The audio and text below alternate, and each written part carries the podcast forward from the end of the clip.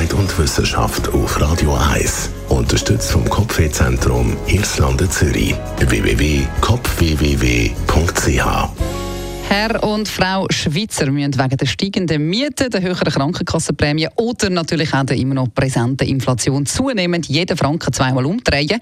Und immer mehr Schweizer Konsumentinnen und Konsumenten wollen darum auch ihr Smartphone länger brauchen und schieben den Kauf von einem neuen Gerät raus, wie eine Umfrage von Comparis zeigt. Nur noch rund 38 Prozent von denen, die vom Vergleichsportal Comparis in der Studie Smartphone Studie 2023 befragt worden sind, haben vor, sich in den kommenden zwölf Monaten ein neues Handy zu posten. Das ist ein deutlicher Rückgang zu der Umfrage in den beiden Vorjahren, wo sich noch 44 Prozent mit einem neuen Gerät haben eindecken Neben den steigenden Lebenskosten spielen auch die vergleichsweise geringen technischen Fortschritte eine Rolle, dass man nicht unbedingt schnell ein neues äh, Handy braucht oder will, wenn ja eh nicht vieles neu oder besser ist am Gerät.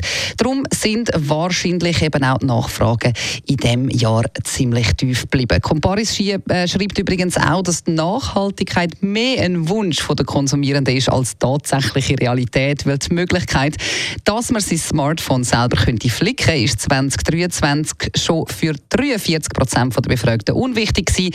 Die Zahl hat also zugenommen. 2022 sind es noch 39,8 Prozent gewesen.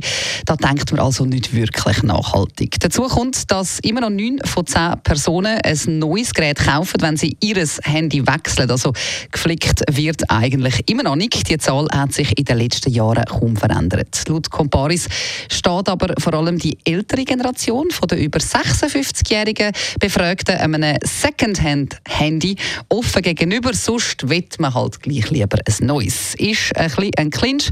Wenn das Geld halt dann fehlt, um ein neues zu kaufen, dann behalten wir einfach das alte so lange wie irgend möglich.